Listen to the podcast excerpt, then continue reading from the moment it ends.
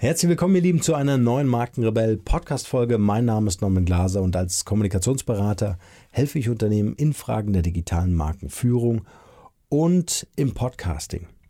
Wenn ihr Lust habt, kleiner Aufruf, wenn ihr Lust habt, schaut mal in der Facebook-Gruppe Markenrebell Podcast vorbei. Äh, spannende Insights, äh, spannende Diskussionen, immer wieder Umfragen, die dazu führen, dass hier diese Podcast-Folgen entstehen. An dieser Stelle nochmal ein großes Dankeschön und Dankeschön auch an diejenigen von euch, die diesen Podcast hier pushen und mithelfen wollen, dass diesen dass dieser Content einfach auch von vielen anderen da draußen gehört werden kann, indem ihr bei iTunes bewertet habt. Vielen Dank dafür. Spannendes Thema heute. Heute soll es um das, um das Thema gehen, wer ist eigentlich das Gesicht der Marke? Viel Spaß dabei. Der Markenrebell Podcast. Spannende Interviews, wertvolle Strategien und provokante Botschaften für Führungskräfte und Unternehmer.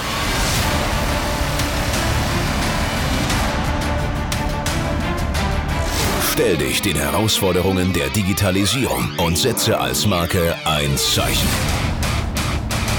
Von und mit Markenrebell Norman Glaser. Ja, wer ist eigentlich das Gesicht der Marke? Das ist natürlich eine zentrale Frage. Stellt euch vor, ihr habt ein Unternehmen, ihr wollt ein Unternehmen gründen oder ihr habt ein langjährig etabliertes Unternehmen, gern auch ein Familienunternehmen oder auch ein Konzern. Wer ist dann eigentlich das Gesicht dieses Unternehmens? Wer ist das Gesicht der Marke? Ich denke, viele von euch, vor allem wenn ihr diesen Podcast hier hört, ähm, haben sicher verstanden, dass es in Zukunft immer wichtiger werden wird, dass wir sehen alle das ganze Thema Digitalisierung und digitale Kommunikation und so weiter, aber es geht mehr und mehr um den Mensch. Man meint, dass sich irgendwie alles entfremdet, ja, dass sich alles irgendwie entfernt vom Menschen. Ich bin der Meinung, der Mensch wird immer wichtiger immer wichtiger für herausfordernde Projekte, immer wichtiger für Aufgaben, die einfach nur Menschen machen können, weil wir dafür Emotionen brauchen, weil wir dafür Bewusstsein brauchen, äh, weil wir dafür eben keine Maschinen bauen können. Und so braucht auch eine Marke eine Lebendigkeit, ein Gesicht, einen, einen Menschen, der dafür steht. Ja, wer euch vielleicht einfällt aus der Werbung von 1 und 1 beispielsweise, ja, da gibt es in der Werbung ja auch jemanden, der da sein Gesicht hinhält und sagt, so, und ich bin das Gesicht dieser Marke, zumindest in den Werbespots. Ganz spannend, glaube ich, zu wissen, auch ähm, äh, Telekom oder T-Mobile USA. Ein auch ganz abgefahrener Manager, der dort wirklich ganz lautes Marketing macht über die sozialen Netzwerke. Ich schaue mal, dass ich den Namen rausfinde. Ich habe es äh, nur noch so vage im Kopf. Ähm, aber er ist wohl sehr engagiert und äh, bis nach Europa bekannt dafür, dass er sehr, sehr laut, sehr, ja, extrovertiert unterwegs ist, um für sein Unternehmen zu werben. Und mal angenommen, ihr seid, ihr seid ein Unternehmen, habt vielleicht zwei, drei Geschäftsführer, dann stellt sich irgendwann halt einfach die Frage, wer hält seine Nase äh, die Kommunikationskanäle und steht letztendlich für das Unternehmen. Und ich bin fest davon überzeugt, dass es mindestens einen dafür braucht, der darauf vor allen Dingen auch Lust hat. Also nur jemanden zu verpflichten, der sagt so, und du bist ab sofort das Gesicht der Company, das funktioniert nicht. Aber ich bin fest davon überzeugt, dass es auch mehrere sein können, dass es jetzt nicht nur eine Person sein äh, muss, sondern es kann auch ein Team sein, die dann aber kontinuierlich auftauchen, die dann auch mal gemeinsam auftreten, die zum Beispiel gemeinsam einen Podcast machen oder einen gemeinsamen Videochannel machen oder auch in der Presse, in den Pressemitteilungen, in der ganzen PR und Öffentlichkeitsarbeit einfach gemeinsam oder eben alleine immer wieder präsent sind im Unternehmen. Jetzt kommt der Haken an der Geschichte. Im Unternehmen das Gesicht zu sein, bedeutet auch Neider zu haben. Ob das jetzt auf derselben, auf demselben Ziellevel stattfindet oder auch bei der, bei den Kollegen, ähm, es wird sich unter Umständen, das ist jetzt natürlich nicht zwingend und äh, gilt auch nicht immer, aber vielleicht ist das für den einen oder anderen spürbar, dass die Bekanntheit, die natürlich mit der Zeit äh, steigen wird und die einen selber als Persönlichkeit natürlich Ruhm und Ehre einbringen wird, so hofft man zumindest, ähm, wird auf der anderen Seite auch Neider äh, hervorbringen. Neider, die ähm, vielleicht sagen, naja, ich hätte das jetzt auch gemacht, ja. Oder am Anfang vielleicht waren sie ein bisschen zögerlich und wollten, würden dann gern einsteigen und ähm, weil sie gerade sehen, dass das so erfolgreich ist. Äh, machen sich aber in dem Moment nicht klar, dass in der Öffentlichkeit zu stehen natürlich auch selbst privates äh, ähm, Engagement erfordert. Das heißt, äh, das endet eben nicht 18 Uhr am Schreibtisch, sondern das geht dann eben schon auch in das Private. Also man gibt auch ein Stück weit seiner, seiner, seiner Privatsphäre preis, wenn man sich denn als Marke exponiert oder als Gesicht der Marke exponiert. Aber das wird man auf jeden Fall auch feststellen und wie man damit umgehen kann, das ist natürlich eine sehr ähm, herausfordernde Geschichte. Deswegen empfehle ich da, also so im Nachhinein, wenn das alles schon gelaufen ist und wenn das schon eine ganze Zeit lang sehr erfolgreich vielleicht äh, verlaufen ist, dann ist es natürlich schwierig, da noch äh, zu intervenieren. Ich würde tatsächlich mit der Entscheidung, wer das Gesicht der Marke im Unternehmen wird, würde ich natürlich ähm, von vornherein eine Strategie festlegen und sodass wirklich allen klar ist, was auf diese Person, aber auch auf das Unternehmen ankommt. Und dass jeder auch sich gefragt fühlt und sagen, und sagen kann, hey, das ist was für mich oder ist er nichts für mich.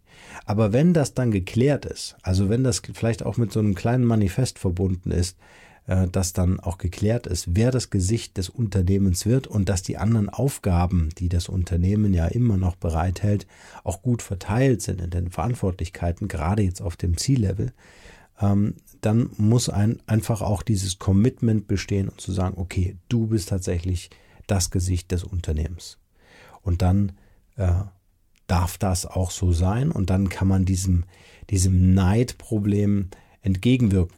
Bei den Mitarbeitern, die das natürlich mitbekommen und sagen, oh, jetzt, jetzt macht er schon wieder ein, ein, ein Video oder ähm, hat es das jetzt gebraucht, jetzt auch noch Instagram Stories zu machen oder so. Ja. Ähm, also das gibt den einen oder anderen sicher, vor allen Dingen in größeren Unternehmen, wo man dann vielleicht ein paar hundert oder sogar tausende von Mitarbeitern hat, da hat man sicher den einen oder anderen dabei. Ich empfehle immer, bei dieser ganzen Geschichte wirklich eine Kommunikationsstrategie als Grundlage zu entwickeln.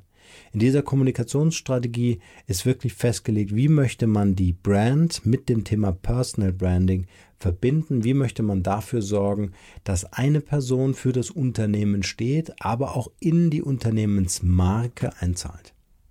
Weil was passiert, wenn diese eine Person, die ihr Gesicht hergegeben hat für die Marke, für das Unternehmen, morgen vom Bus überfahren wird? Dann habe ich natürlich ein Problem.